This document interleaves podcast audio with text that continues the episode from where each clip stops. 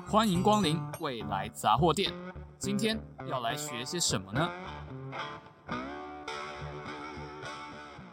？Hello，大家好，欢迎光临未来杂货店。我是主持人小蔡。那我们今天聊的主题比较特别哦，之前聊的都是半导体啊、IC 相关的领域，大家都知道的电机领域。那我们今天聊的呢是跟生医电子比较有关系的。诶，那这个主题就比较有趣了哦。像刚之前大家都知道哦，台湾很多高科技产业，那生医的发展是怎么样呢？我们今天邀请到的是我们台大的生医电资所的所长林志廷教授来跟我们一起讨论这个部分。啊，教授您好。诶，你好，你好，你好。啊，小蔡你好。对对对，我叫叫小蔡就好了。对，那老师可以先请您做个自我介绍一下吗？好，哦，我是林志廷。那我之前啊、呃，大学从台大毕，呃，大学硕士从台大毕业之后，然后就在美国念书。那在密西根大学，那在密西根大学是念电机。那念电机的时候，就是那大概在两千零两千年前后。那那时候我老板就说，哎，有一个新的 project，那可是要做生物的东西，要不要做？那时候就屈从于环境啊，所以我就很高兴的就，哎，真的就是。很很愉悦的就跳入了生医晶片相关的研究领域，那就一直做到现在。那想请问一下，就是呃，跟电电机电子产业比起来，生意的产业还有哪一些不一样的地方？就是可能说呃，像是投资的规模啊，或是它需要花的研究的时间这样。哦，是是是，就是呃，电子产业和生意产业其实 fundamental 啊，差最多的是是。你要从东西从技术成熟到产品出来到产品可贩卖的时间的 span，电机电子大概是用季来算，而且几季几季，比如说你你发展三个月，对啊，就是你你你研研发大概是三季，两季到三季，那我在比如说在第四季，在明明年的第一季，我就要看到什么东西。哦。那可是，在生意电子产业，它研发的周期大概是以年来看，嗯，所以 fundamental 大概就差了快四倍，对，他们可能第一年要做技术的研发，第二年做做小量的试验，那小量的试验有初步的成果，然后修改之后，再花比如说另外的两年到三年做临床的试验，嗯，对，对，那这这这部分就是啊、呃、一个很大的一个 gap。嗯。嗯，因为等于是你资金的投入之后，你要压压好几年，你才可以开始慢慢看到 feedback。对，那在电子产业，虽然它它投入的资本额很大，比如说像像台积电现在在德在 Arizona 拉一条线，说哎我投什么几亿美呃几十亿美金，是，对，他说我。我二零那那时候哈那那那时候是二零二零年宣告，二零二零年开始建，然后然后前几天就开始大概是两年产线就拉出来。哦，对，二零二六年对，二零二四就开可以开始生投投片生产，嗯，他们的 clan，所以大概是三年，就是从从什么都没有，就是从沙漠沙漠开始建出的厂房。可是，在生医产业这这这这一边。三年可能可能才要开始准备要做做 clinical trial，所以它的它的它的资金的 cash flow 就变得比一般的 engineering 还还紧。嗯，所以对，所以它的时间尺度就不一样。时间尺度不一样，对，所以你 expectation 会略有不同。哦，那另外的话是不是就是生意产业也需要通过当像刚刚说当地的法规？对，那这个法规是对这个产业的发展也造成蛮大的影响。是是是是，然后对新技术要跨入这个产业也会有一些阻碍。哦，对，所以在美国那边，其实，在近年来这十年来也看到这个问题。嗯，所以美国的 FDA 也也也修改了相关的法规，让新技术跨入呃生医应用的的障碍变得比较低。是，对，它有有。有一些很特别的 path，像什么 de novo 的 path，就是你可以不用做那么完整的临床试验，你可以先用一些一些很很特别的呃方法，就是还我我记得那个蛮好玩的，它是 FDA 直接派他们的技术人员跟着看着你一起发展的东西。然后那个时候你就可以免除掉一些一些繁复的，比如说临床验证的手续，可以先让你有机会先使用，比如说像 COVID-19 的疫苗，嗯。对它它就是没关系，你不用做临床，你先来，赶快先就赶快先上这样子。那声音电子啊，对，就是声音电子的一些 path 其实也有。哦，所以就是等于说，从我投入，可能光是要过这些法规，就过个五六年、六七年才开始上市。对对对对，那现在这个环境也在变好，嗯，就是现现现阶段可以可能进一步的缩短。国内也是吗？国内国内其实也有，嗯，可是大部分在走，就像我当初讲，就我刚刚讲的，就是因为生生医就是生医相关的产业，其实看的还是市场的大小，是。所以，就我所知，现阶段大部分的呃，生医电子的新创，还是以过美国的 FDA 为主，哦，或者是过过大陆的 CFDA，CFDA 那边比较有比较大的市场，发展性也比较好一点的。对对对对对对。所以就是做电子科技业跟做生意产业的差别，就像是我们如果有钱要投资的时候，像电呃电子业可能就是我们去投股票。那生意产业我可能就是要买房地产，那它股票的话，可能很快就是几天，然后就哎、欸，你就就有那个涨幅或跌幅，你就可以很快的知道说啊，你这个钱很快就可以回来了。嗯。但房地产的话，你要让它涨，可能可以确定它应该会涨，但是要花个可能五年、十年或二十年之后，你才有办法得到报酬，这样对，得到可观的报酬，可观的报酬。是，是，是，所以就有办法，你要有办法撑住这些这段时间，然后不动那些钱，你才有办法拿到报酬。那可能是跟生意比较像的地方。是是是是。哦，了解。所以说，国际上还是主要的话，还是比较几个大的药厂在做。没错没错。嗯，才有才有这么多资本，可以撑住它的研发时间这样。是是是。对，国际的各大药厂其实都资本额都蛮庞大，然后他们的营业额也很凶。对。就等于说，如果我今天在这个地方，呃，已经通过法规了。那基本上我在这个市场上已经是就是独占了，但是通过法规需要很长的时间，这样子。对，通过法规需要很长的时间，然后另外一个通过法规之后，你还要切入市场。切入市场。那现在呃，生意产业大部分的市市场的 networking，其实还是在药厂的手里面。嗯。因为因为你要因为这个不知道能不能讲，反正因为你要一直你要跟医疗院所要有相相相当程度上的熟识。嗯。那医疗院所在选择的过程之中，才有可能选择你的技术或你的产品。嗯，对。那其实这里面都需要很长期关系的经营，长期的配合，长期的配合。所以一个全新的技术或全新的公司，嗯，会有一定的难度去打入这个已经算很很稳固的一些 relation。就等于说，如果我今天虽然我发现一个很厉害的技术，然后可以用在生意上面，然后我在研究上也做了很多的突破，发现说也可以赢过现在市场的一些呃服务的话，我第一个需要花很多的资金，然后需要花很长的时间去通过这个政府的各个政府的法规。是。那再来就是我还要去打破现在现有的这些产业关系，才有办法进入这个市场。是是是是。也不叫打破了，就是怎么去切入，切入切入，对，是，对对对。那这一部分其实就跟技术比较没有关系，嗯，对。可是你一旦切入之后，那个获利就 就 是几十倍这样。哦哦，嗯，对对对，就是对，没错。嗯，那这个生态就跟我们所知的高科技产业就不太一样，对，还蛮不一样的。是，那如果说呃，一般的理工的。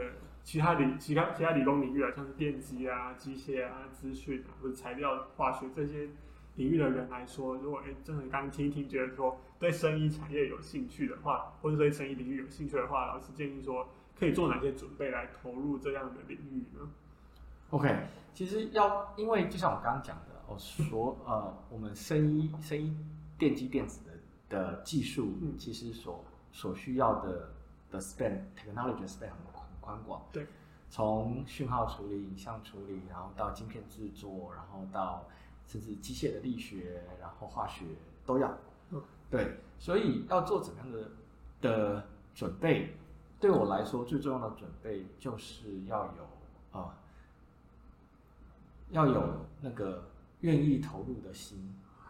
对，因为举个例子来讲好了，我个人觉得跨领域这件事情其实不难，哦，其实不难，只要你愿意都可以跨，那只是你可能要投入一年到两年的时时间，重新去呃 study 他们一些一些基础的科目和知识。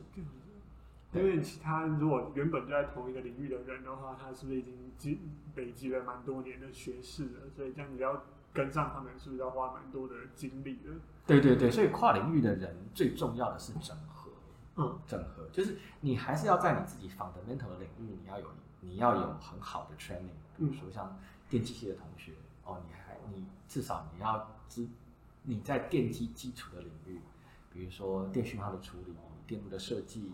电子元件的想法，你在这边你的根要扎得够深，然后那个时候你在跨领域的过程之中，你对其他领域过过来，对你来说，你不是重新去 study 他们 fundamental 的 training，而是你是在看他们他们研究的一些成果，那他们研究的成果，你有初步的认识之后，你会对应到，哎，你现有的技术，什么样的技术可以用在他们那个领域？哦，这跨领域的部分，所以。在跨领域，其实我是觉得很重要的是，你对你的你的基础技术，比如说电机系的同学，就是电机相关的技术，你要你要你要有很深刻的了解，或者是你要知道很呃知道更多。那那个时候你跨到生意的时候，你就会说哦，以我呃电机系的认知，或者是以我电机系的训练，我觉得你这样子的技术可以做什么样的跟动，它可以。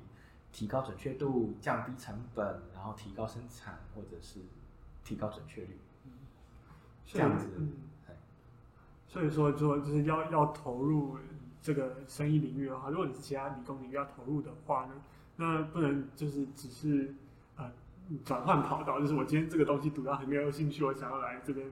生意领域再重新读的话，那这样就会追得很辛苦。对，但如果你是带枪投靠，就是说，哎，我今天这边本来就很有心得，那来到生意领域，可能就可以为这个领域做出不一样的突破的。是是是是是是是，对，说的很好，带枪投 靠。对，老师过往是不是也是先从其他的工程领域，后来再转到生意领域？没错没错没错，我还蛮好玩的是这样子，是我在我我大学的时候是土木系的，是对，然后。那个时候，其实我是对啊、呃、力学比较有兴趣。力学。对，然后因为因为我我对力学有兴趣，所以我在硕博士的时候，其实我选择的领域是微机电的领域。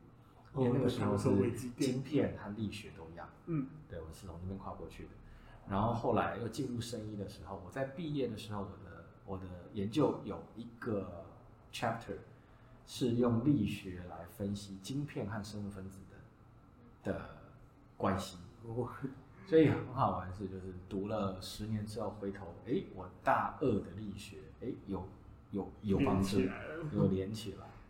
对，所以这就是我说在做跨领域的过程之中，其实你 fundamental 的一些，比如说你你的一些技术知识，嗯，还是要他会跟着你一辈子，然后你只是跨到另外一边，看看有没有各式各样的的契机，可以做出更好的改善。嗯，所以像老师一开始自我介绍的时候提到说，他是呃在博士班的时候，因为要拿一些奖学金，奖学金，所以才进入这个生物领域的。对对对对对对对。那所以，所以在之前是都就是像老师刚刚说的，可能高二之后就都没有接触过生物，然后后来在博士班的时候才有兴趣的。才又因为研究的需求，才又修课。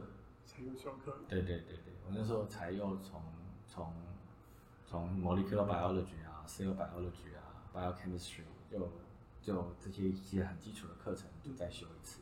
哦，那这样也过了快十年的时间，七八年有、嗯、差不多，差不多，差不多。你重拾这个生物，然后现在变成生物方面的专家这样子。哦，不行不行，我我还不是专家，我我还我离专家还很远，我只是利用生物的工程人。不会不会不会，老师谦虚了。那呃，所以老师觉得说，呃，过去啊，像是诶一开始，诶老师之前是在大学部是学，嗯，哪一个领域是？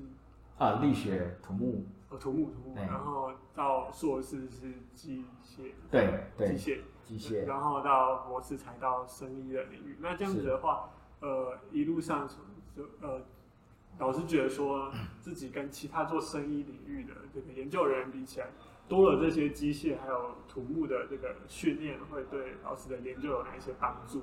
其实有很大的帮助，因为有很多东西啊、呃，他们就是应该是说，比如说传统生物在了在了解的过程之中，比较 highly reliant 的经验啊、呃，比如说他说这个分子和这个分子就是会反应。哦，那对于我们来说，我们就更有兴趣。那我们有有没有一个一个原则，工程的原则可以可以利用？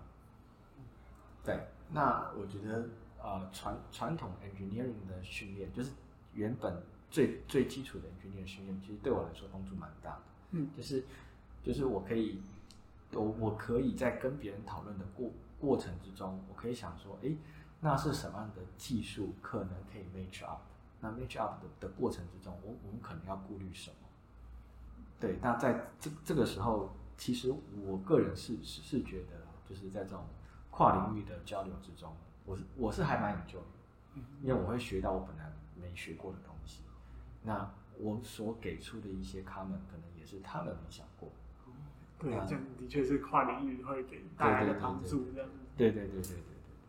那呃，老师在系上除了开跟生意有关的课以外，还开另外一门跟专利法有关的课，我觉得这蛮有趣的。就是老师为什么当初会开这样子的课程？OK，其实专利这件事情，我觉得电机系的啊、呃、滥觴就是造、嗯、就是。开创者其实是吕学士老师，吕学士老师，对，吕学士老师现在已经退休了。是，可是我个人认为，其实他在我们电子学院、台大电子学院里里面啊，建立了一个很很好的基础，因为他那个时候也就看到了说，呃，在我们在高度竞争的电机电子产业里面，其实我们国内的产业技术不是不好，嗯，可是有很多时候是因为专利被卡住了。导致我们付出太多的权利金，有太多的成本压在上面。那在这些专利竞争的过程之中，其实假如真的呃，就是具有我们哎我们的 engineering 在在发展技术的过程之中，假如具有一些专利的一些概略的知识或或或者是 background，嗯，我们在发展技术的过程，我们就有可能可以，比如说保留保留技术的文件。或者是读别人的专利，知道哎，别人这边这边专利卡到，那我们可以怎么样绕过别人的专利？绕过别人专利。对对对对，那这种这这这时候其实就有机会，就不受国际大厂的钳制，我们就可以拥有我们自己的呃 IP 智慧财产。那那个东西在这种全世界竞争的技术越来越重要。对，那所以他那个时候呃，吕老师那个那个时候就就邀请了很啊。呃很多就是在专利事务所的人，嗯，甚至有我们国内专利局的组长来，嗯、来针对专利，希望能让电子学院的学学生不要不一定要成为专利师，嗯、也不一定要成为专利的律师，可是至少啊、呃，你是工程师的过程之中，你在做研发，你了解专利，你会知道你怎么样看懂别人的专利，突突破别人的专利，甚至是推翻别人的专利。推翻别人，对对对对对对对对对，有很多方，有很多时候，像我们请的一些在课堂上，嗯、我们请的一些律律师来说，哦，其就是他来讲他们的经验，哦，觉得他们的经验还蛮蛮有趣的，就是哦，你在看专利的时候，你以为你被他卡住了，是。你正准备掏钱的时候，哎，假如你有一个工程师，他懂，他看懂了对方的写法，嗯，那他就会说，哦，对方的写，对方在写这个专利的。claim 的时候有个漏洞，有个漏洞，哎，那我们就钻这个漏洞。我甚至你的工程师不小心找到十年前某一篇会议论文有提到这个概念，嗯，然后他就去举发那个专利，哦，把专利无效化，就等于说，哎，对，怎么人家已经发过了，然后你怎么还提这个？对对对对对对对，都这个这个都是一些很很好玩的一些，就是或许我们并不是要从事专利的。的行业，嗯，可是我们具有那个一些啊 general 的 sense 的时候，其实，在我们做研发，尤其我们电机电子这种很竞争的研发，是有很大的好处。嗯，对对对，就等于说不会被别人掐着脖子，然后也可以走出自己的一一片天。是是是是是。那尤其对我们这种啊、呃、电机电子，就是呃很在意创新的、嗯、的领域里面，哦、呃，这个概念更为重要。那如果跨领域到生物领域的话，这个概念是不是可以慢慢绕过一些法规之类的？啊，好。这个东西可能没有，因为专利是是专利，然后 FDA 的法规其实是保护人啊，是，对，那绕过法就是同样的精神去看说啊，可不可以用一些别的方式去达到他要的要求的？是，你这个方法很很好，很不错，可是 FDA 现在已经有一条 path，嗯哼，它叫。它叫那个技术相似品，是，对，你可以用技术相似的方式，呃，就是缩短你的呃临床试验的流程。哦，对，比如说你已经有产品了，是现有 FDA approved 的产品，那我做了另外一个产品，我说我的基础技术跟你是一样，嗯，那我就可以，我就可以先不用做临床试验，我就先开始卖东西，哦，因为我技术跟你一样。所以做小小的改动，对，那这小小的改动，你就必须要有专利的帮忙。怎么样闪过你的 IP，建立我自己的 IP？对，对对，所以跟它很像又不能完全一样。对对对，所以有没有用？其实我觉得会有用。哦，那只是并不是用专利来绕过法规，是，而是用专利来辅助，呃，用用专利的一些想法来辅助你在发展相关的产品上。如何踩在别人的身上往上爬？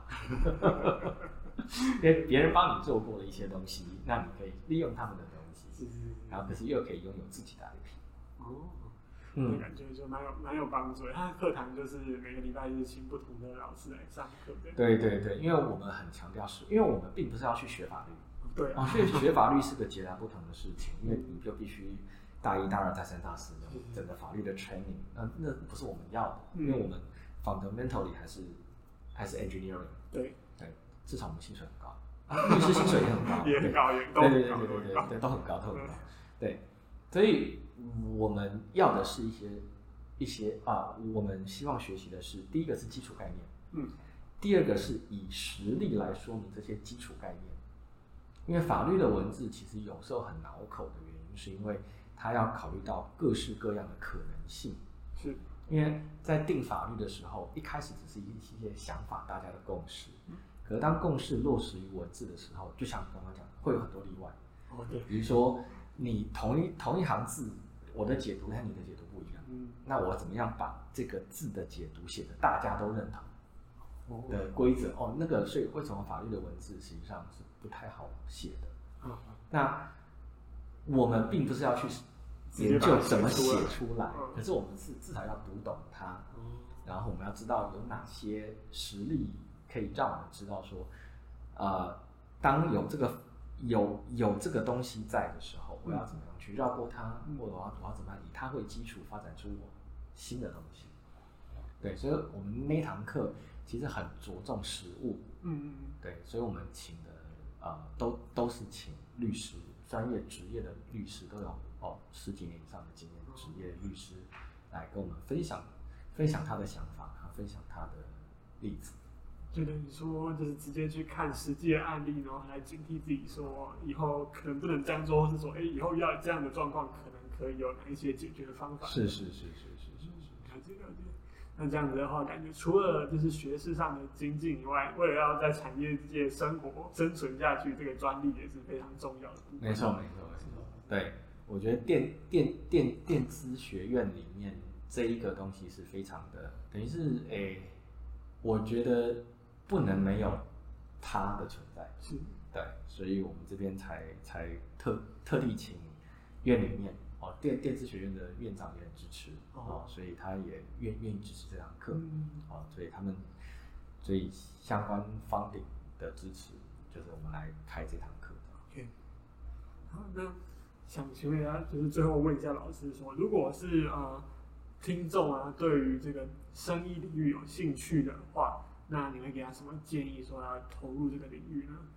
或者说，哎、欸，如果对于他自己的生涯很迷茫，因为老师自己以前也不是走生意相关的，那有没有什么样的建议可以说，哎、欸，他要怎么探索，或是他要用什么心态来面对他未来的生涯这样子？OK，假如对生意领域很有兴趣的话，我觉得呃，第一一开始最重要的是，呃，多找相关领域的老师聊天哦，因为每个老师因为生活经验的不同啊，基础技术、研发技术的不同。其实他看生意领域，其实有着不同的面向。嗯，所以你找，比如说生意电子所的啊、呃，好几个老师都聊过之后，你会发觉哦，原来生意领域不是仅仅是你啊、呃、自己认为的那个样子，实际上还有很多不同的领域。那那些领域再往下看的时候，你就会说哦，原来我还需要再读这个、读那个，或者准备这个、准备那个，我才有办法进一步的了解或跨入这个领域。所以，我个人觉得，当学生有兴趣的时候，当然第一件事还是先把现有大学电电机相关的，就像我刚刚讲，就是你的根要够好。嗯。你根够好，跨领域的时候，你的枝叶才长得繁茂。的确。对。那当然，在顾好你现有电机系的应有的啊、呃、技术之外，你在跟这些老师交谈，或者是做专题研究，嗯，的过程之中，你会知道说，哦，我原来我还有什么样的。知识需要去补充，因为不同不同面向的呃，声音电电子的研究领域会需要不不同的 understanding，嗯，比如说像孔斌的光学哦，孔斌老师的光学，嗯，像白皙老师的超音波，像 MRI 哦，对，像 DNA microarray 哦，甚甚至像微流道，嗯，其实你要啊、呃、准备的一些。背景知识，背景知识都略有不同，嗯，不可能全部都装。对对对，对，所以我我的想法是，还蛮鼓励同学多找找我们生医电子所的老师聊一聊，聊一聊，你就可以知知道说，哦哦，原来这个东西啊，原来他这个老师在做的领域可能跟我想的领域略有不同，嗯，或者是哎，这个就是我想的领域，可是我发觉说，要进入这个技术领域，哦，原来我还缺了什么？对对。那如果是对于就是未来还没有很明确目标的人来说，要怎么探索呢？要怎么探索？是，其实我我觉得，我觉得最好，我我个人觉得啦，学生最有竞争力的其实就是时间。哦，对，探索的方式就是我刚刚讲的，你可以找一个老师，就是聊聊过之后跟着做专题，做专题，因为做专题就是一一个是。实物动手做的探探索，嗯，然后做专题的过程之中，你会察觉，哎，你到底喜不喜欢？比如说你修课修 programming 的过程，你就会知道，哎，你对 programming 有没有感觉？哎，是每次 debug 都 debug 超久，都找不到那个 bug 在哪里，就会想把电脑炸掉。那那个时候你就觉得，哇，那我算了，我我去做做做 communication，我去做元件。那可能也有人在做做做做元件的时候，就是学元件的课，就觉得。哎，那个元件这么小，我手都碰不到，那那我就是做不好。那就哎，那我找到自己能力的限制。对对 对对对对对，就是每个人都有他自己的一些一些一些喜好。嗯，那那些喜好很难说站在门外看说，哎，这个我喜不喜欢？我觉得最简单的就是把门打开，走进去，然后试试看。一个学期，其实你 roughly 你就可以抓到说。你对啊，你对相关的研研技术领域或研究领域有没有什么兴趣？嗯，对，所以呃，建议是真的花一个学期跟着做专题，其实你就可以看到说，嗯，你对这这一块的领域是是有兴趣还是没兴趣？是觉得哎，未来可以尝试看看发展有没有办法？嗯，那像我们之前访问过，像那个电子所的所长，就是江建宏所长，他也是之前在大学修专题的时候，对 EDA 开始产生兴趣的。是是是，是。那像其他的呃访问过老师，像李俊兴老师，他是在博士班的时候才接触到他的太赫兹的领域。是。那呃，阙志达院长也是他在美国出国留学念硕士的时候，才对 IC 真的很有兴趣。是是是。像像我们这次访问到林志廷老师。他也是在博士班的时候才因为奖学金的关系，然后进来那个呃生意的领域，然后做出新的跟兴趣，发现说，哎、欸，自己的这个跨领域对于这个领域有贡献，那持续做到现在，变成是蛮厉害的学者这样子。哦，是是是，我没有很厉害的，还在学习。所以就是各位听众，如果一开现在还没有找到方向的话，不用着急了，因为路是人走出来，就是你只要持续的前进，那可能在以后像之前我们刚刚讲那些学者一样。都可以在不同的人生阶段找到自己的兴趣，然后可以持之以恒的进去做研究，这样子。是是是。那呃，我们今天的节目啊，从一开始讲到说，哎，生物的技术跟我们有什么关系？那老师也分享了很多生医电子所里面不同的研究领域。那讲到说，哎，生物晶片是什么？那微流道系统是什么？那微机电系统又是什么？那还有讲到说啊，那这些呃领域在呃。台湾的研究状况，还有在台湾在国际上的地位，以及这个生医产业跟电子产业有什么不一样？那后来老师有提到说，那他过去的求学历程，还有他的心路的转变这样子。对，那最后讲到说专利法的部分，还有最后最后老师给的建议这样子。好，那以上是我们今天的节目内容，谢谢老师的参与，那也谢谢。大家的收听，好，未来杂货店，我们下次再见，谢谢大家，谢谢。